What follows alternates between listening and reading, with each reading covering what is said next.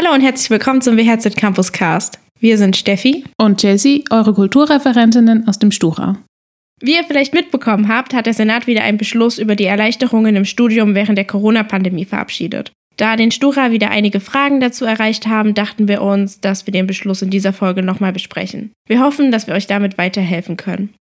Achtung, in dieser Folge nennen wir aktuelle Fristen, aber schaut bitte selber nochmal nach und lest den Newsletter. Es kann sein, dass sich einige Fristen vielleicht nochmal verändern. Genau, wir fangen auch gleich mal mit der ersten Frist an. Die Prüfungseinschreibung endet nämlich am 20.06.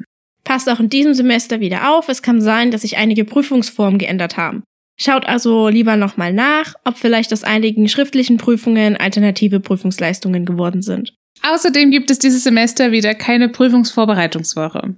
Stattdessen finden in dieser Woche schon Prüfungen statt, sodass der Prüfungszeitraum dieses Semester vier Wochen umfasst.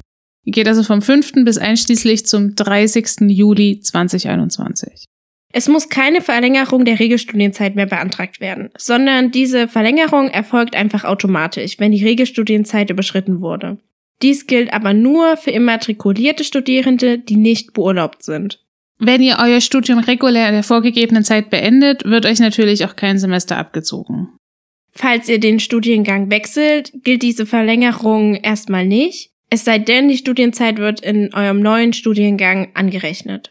Bei Verlängerung der Regelstudienzeit stehen dann auf eurer Immatrikulationsbescheinigung drei Zahlen. Die erste gibt eure Fachsemester an der WHZ an, die zweite die reguläre Regelstudienzeit, die normalerweise gilt, und die dritte Zahl gibt eure individuelle Regelstudienzeit an, in der die Verlängerungen aufgrund der Corona-Semester mit verrechnet sind.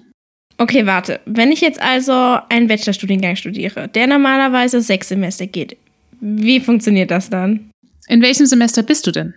Ich bin jetzt im sechsten Semester. Okay, dann passiert jetzt eigentlich noch gar nichts. Wenn du dieses Semester dein Studium beendest, bist du ja in der regulären Regelstudienzeit fertig geworden. Solltest du aber länger brauchen, dann wird deine Regelstudienzeit durch die individuelle Regelstudienzeit automatisch verlängert. Wenn du zum Beispiel drei Corona-Semester mitgemacht hast, wird deine individuelle Regelstudienzeit um maximal drei Semester erhöht, je nachdem, wie viele davon du brauchst. Aber was passiert, wenn es jetzt nächstes Semester keine Corona-Erleichterungen mehr gibt? Das ist eigentlich völlig egal, weil sich die Verlängerung ja auf dieses oder die vergangenen Semester bezieht. Das heißt, das kann euch nicht mehr weggenommen werden. Danke für die Antworten. Weiter zum Beschluss. Das aktuelle Semester wird wieder bei der Berechnung von Prüfungsfristen nicht mitgezählt. Das heißt, alle Prüfungsfristen werden automatisch um dieses Semester verlängert. Ihr könnt euch entscheiden, ob ihr die Prüfungen jetzt mitschreibt oder wartet, bis sie das nächste Mal angeboten werden. Denkt aber bitte daran, dass manche Prüfungen nicht jedes Semester stattfinden. Das gilt auch für Wiederholungsprüfungen. Ihr habt außerdem die Möglichkeit, jede Prüfung, die ihr dieses Semester absolviert, annullieren zu lassen. Völlig egal, welche Note ihr habt, also auch alle bestandenen Prüfungen. Ihr könnt die dann im selben Prüfungsversuch nochmal schreiben. Passt allerdings auf, denn es zählt dann immer die Note der zweiten Prüfung, egal ob die besser oder schlechter ist. Den Antrag auf die Wiederholung stellt ihr im Dezernat Studienangelegenheiten an das Prüfungsamt.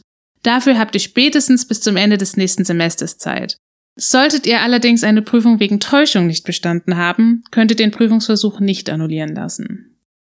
Okay, wenn ich jetzt also bei einer Prüfung im Drittversuch bin und ich bestehe die Prüfung nicht, darf ich sie dann nochmal wiederholen?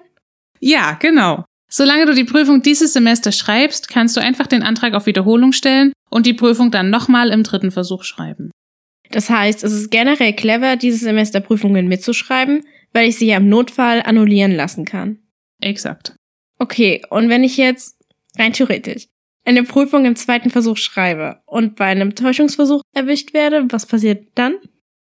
Ja, dann zählt der Versuch und wenn du das nächste Mal die Prüfung schreibst, ist das dann quasi dein Drittversuch.